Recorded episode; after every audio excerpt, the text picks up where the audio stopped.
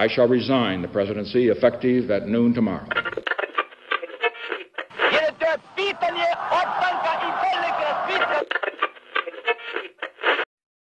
Sejam todas e todos muito bem-vindos a mais um episódio de Mundo de História.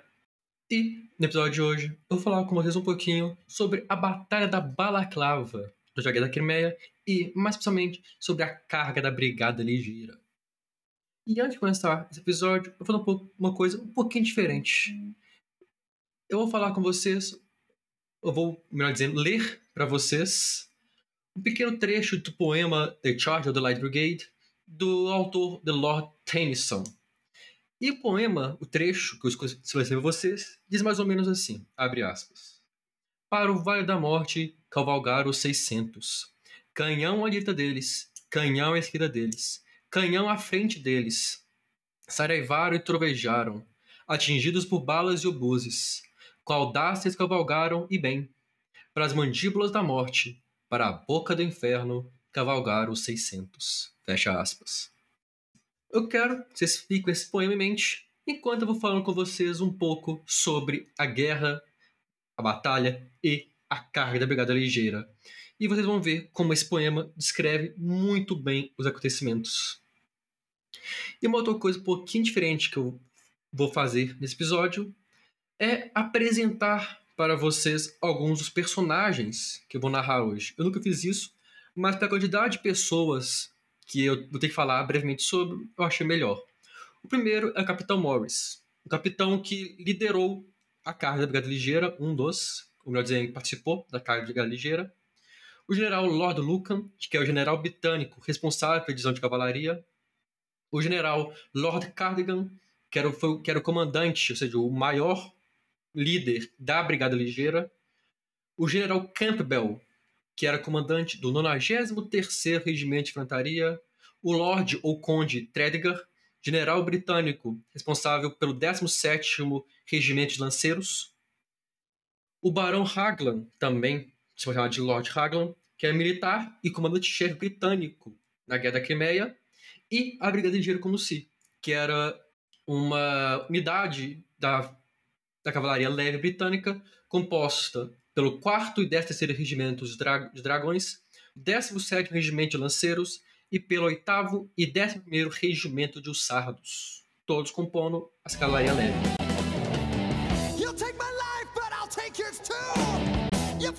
E antes de falar da Batalha da Balaclava em si, eu tenho que falar com vocês brevemente sobre a Guerra da Crimeia. Durante o século XIX, nos meados do século XIX, o Império Russo comandado pelo czar Nicolau, tentava aumentar a sua influência nos Balcãs e no Mediterrâneo, especialmente influência com os cristãos ortodoxos. Esses que foram considerados pelo Império Russo como protegidos por eles mesmos. Ou seja, o se considerava protetor de todos os cristãos ortodoxos e das terras religio das terras importantes, as terras sagradas para os ortodoxos, incluindo as terras que ficavam em Jerusalém, na época sob o domínio otomano. E a disputa por influência chegou ao seu limite em 16 de outubro de 1853, quando o Império Otomano, apoiado pela França e Reino Unido, declarou guerra à Rússia, dando início oficial à Guerra da Crimeia. Apesar de ser um tema interessante, deixarei para tratar a guerra em si em outro episódio.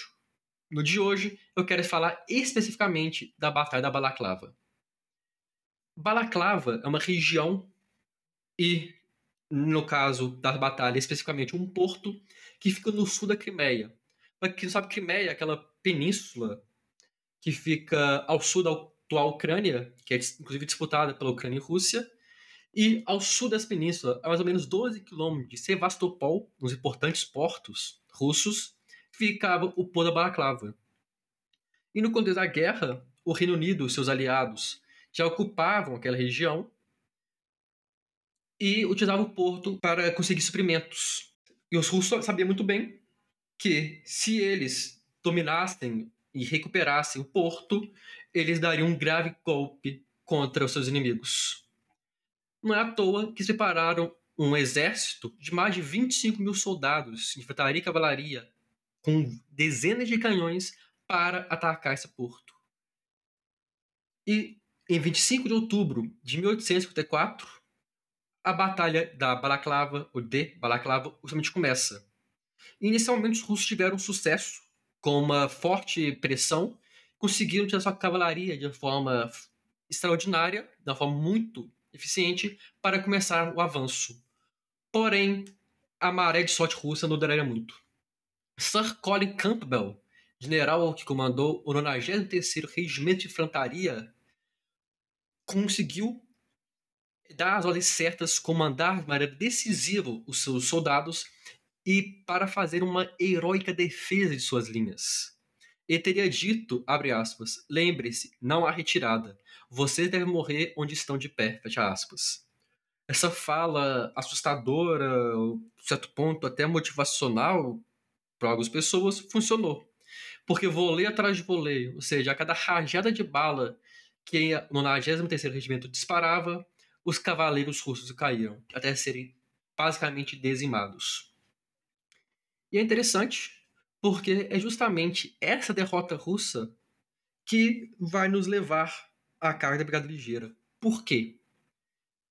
Porque enquanto os russos, derrotados nesse primeiro ataque, partiam em retirada e tentavam recuperar as armas que estavam, as armas pesadas que estavam no campo de batalha, passou a ter uma discussão na você ter uma discussão nas linhas britânicas se a cavalaria britânica deveria ou não avançar. Depois de muita discussão, decidiram avançar e a carga da Brigada Ligeira teria início. Lord Lucan determina que a brigada determinou, escolheu a Brigada Ligeira e assim os cavaleiros partiram. Porém, a carga não seria fácil. Apesar de uma distância relativamente curta entre a Brigada Ligeira e os russos que recuavam, o terreno era propício, mas propício para os russos, porque era basicamente um grande alvo para a sua artilharia. E, mesmo sabendo disso, os britânicos avançaram. Por heroísmo, coragem, uma certa ignorância, não sabemos. Mas o fato é que eles avançaram, foram massacrados e feridos. E o mesmo exaustos, eles conseguiram recuar, mas já era tarde demais.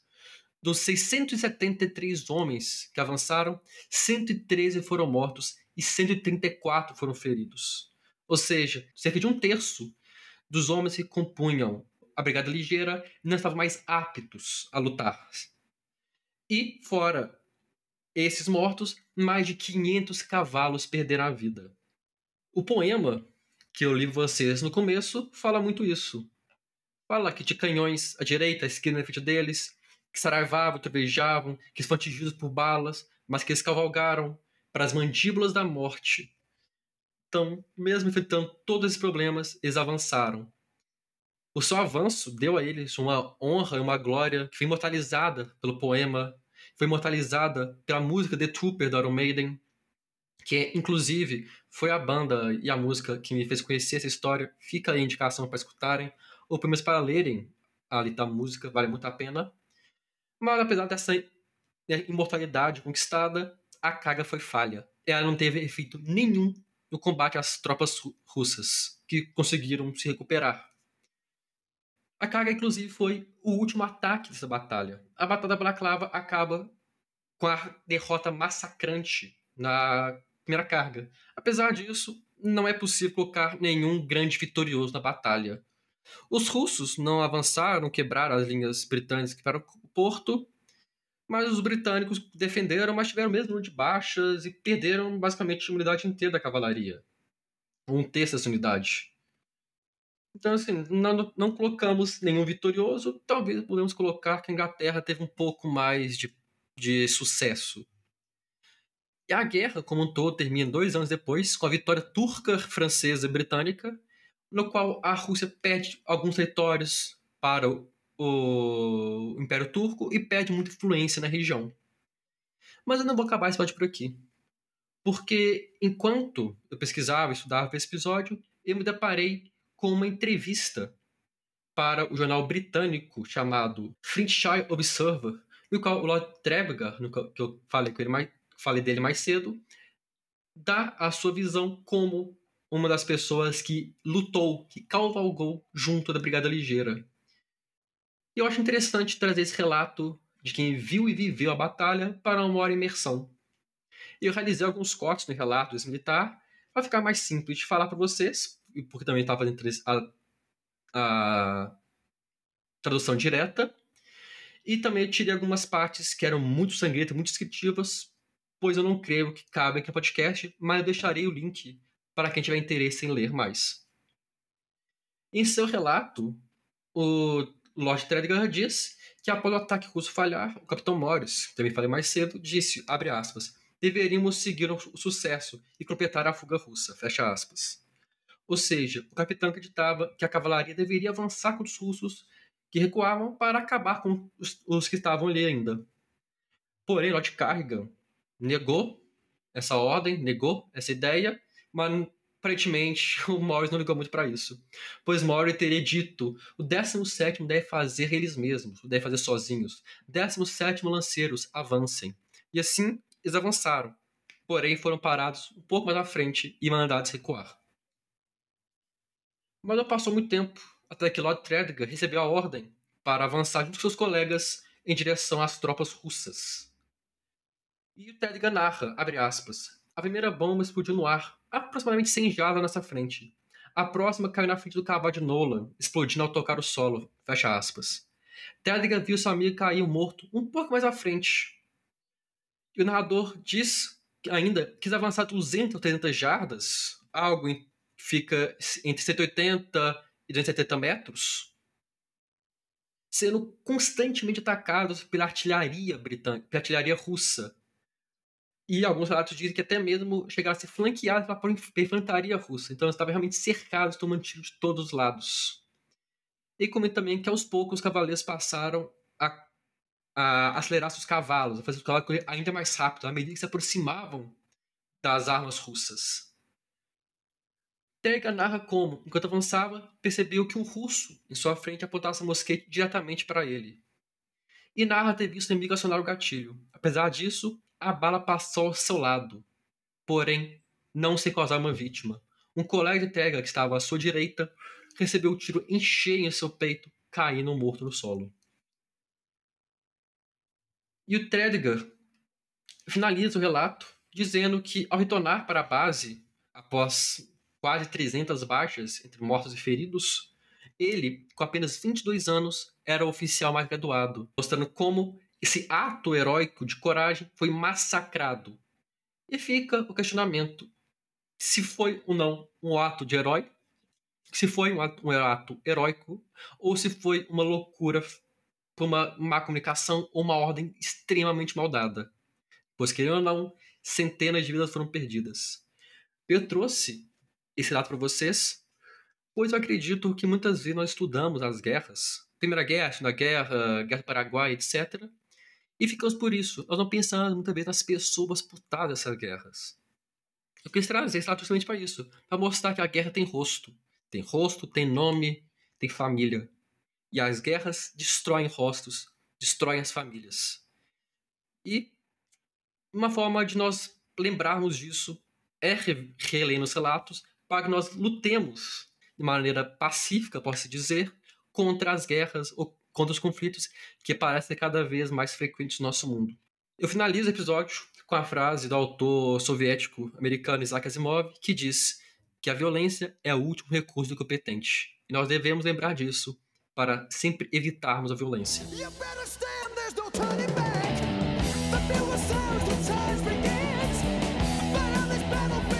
Eu agradeço a todo mundo que escutou o episódio até aqui. Espero que tenham gostado desses episódios um pouco mais curtos. Espero que estejam sendo interessantes e, certo ponto, didáticos. Nos siga no Instagram, comente lá o que você achou do episódio. Dúvida, sugestão, pode mandar na, na DM, no comentário, que sempre que eu tenho tempo eu respondo. Se você tiver interesse e, e condição de nos financiar, você pode fazer isso pelo Catarse, tá lá no, no nosso Instagram, arroba de História, ou pode também mandar um Pix, tá tudo lá explicado. Se você não tiver condição de nos financiar, você ainda pode ajudar compartilhando esse podcast com seus amigos, familiares, dando aquela curtida, botando story. Mas só de só escutar, eu agradeço imensamente e espero ver todos vocês no nosso próximo episódio. Uma boa noite e até mais.